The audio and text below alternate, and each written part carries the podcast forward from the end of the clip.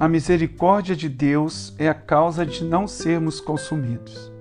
Graça e paz, queridos. Resolvi fazer esta devocional para falar sobre o cuidado do nosso Deus em Cristo Jesus em todos os momentos de nossas vidas e nesta hora especial de pandemia Covid-19. Falar sobre o amor de Deus que em muitos momentos nos esquecemos e por isso perecemos em nossas lutas diárias. Lemos assim no Salmo 23: O Senhor é meu pastor, nada me faltará.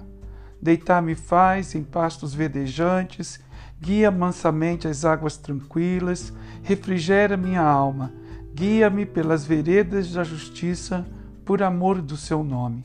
Ainda que eu andasse pelo vale da sombra da morte, não temeria mal algum, porque tu estás comigo.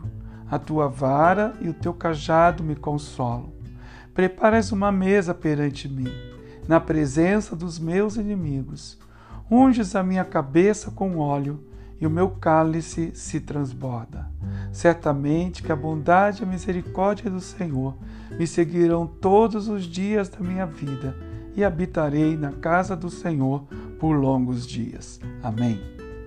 Estamos vivendo um tempo que jamais imaginaríamos que pudéssemos viver, não é verdade? Um momento, digamos, surreal, bem mais devastador do que os filmes de Hollywood nos mostraram sobre pandemias no mundo. Não podemos tocar no vírus, vê-lo ou mesmo saber onde ele está.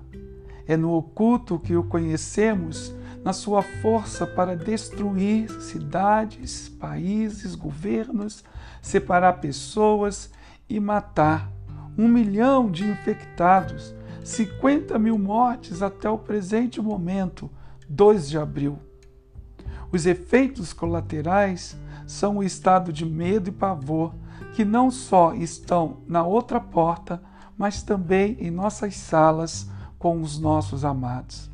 Ficaremos desesperados ou estamos apavorados? A resposta para nós que somos cristãos e confiamos em Deus, não. Por quê? Porque sabemos que o amor de Deus é o antídoto para os nossos inimigos, seja o Covid-19 ou outros ao longo da história que teremos que enfrentar. Davi escreveu que o Senhor era o seu pastor.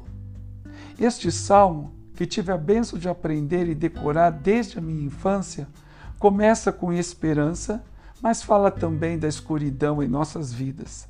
Davi começa com grande alegria.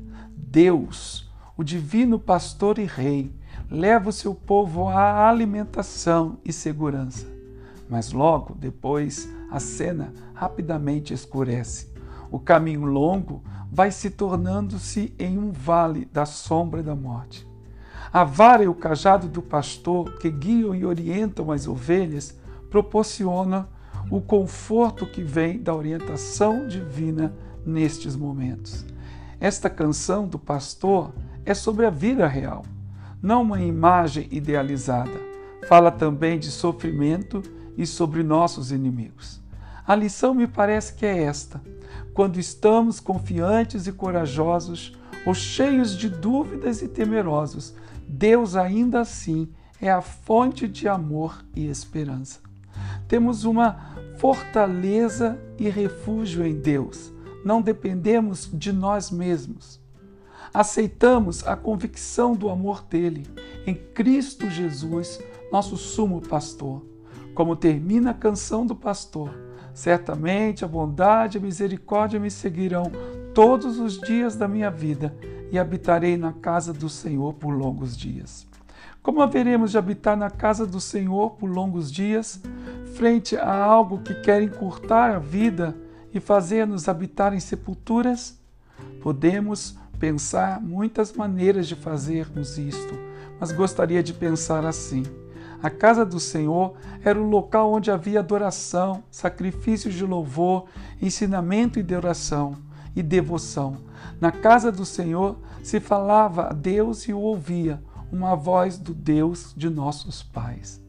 Pois bem, creio que em qualquer situação podemos ter absoluta certeza que Deus estará conosco e nos fará adorá-lo, ouvi-lo mediante aos nossos queixumes, porque sua misericórdia e bondade acordam todas as vezes que nos acordamos e ficamos diante dele todos os dias da nossa vida, e ele nos dará esperança para continuarmos nossa caminhada. Por falar em caminhada, veio em minha mente a parábola do bom samaritano em Lucas 10, de 25 a 37. Devemos lembrar que muitos não têm esta certeza abençoada do cuidado de Deus em todo o tempo para com as nossas vidas. O exemplo do bom samaritano, que fala sobre a necessidade de cuidar do outro e garantir a percepção quanto àqueles que estão em perigo, deve nos impulsionar a ajudar nesta hora e sempre pessoas que estão à margem do caminho e que não são vistas emocionalmente por ninguém. Nesta hora, devemos ajudar de várias maneiras, mas acima de todas, através da nossa fé aos machucados pelo salteador, pelo novo vírus. Eles precisam da cura e esta só virá pelas mãos do nosso Senhor Jesus Cristo. Onde está a nossa esperança? No amor e na fidelidade de Deus em Cristo Jesus. Então prossigamos, não é aqui o nosso descanso. Sabemos que somente com Ele entraremos no sábado, no dia do descanso, quando Deus viu que tudo era bom. Que Deus abençoe sua vida, família e ministério. Fique com esta música para o seu enlevo espiritual. Deus abençoe a todos. Amém.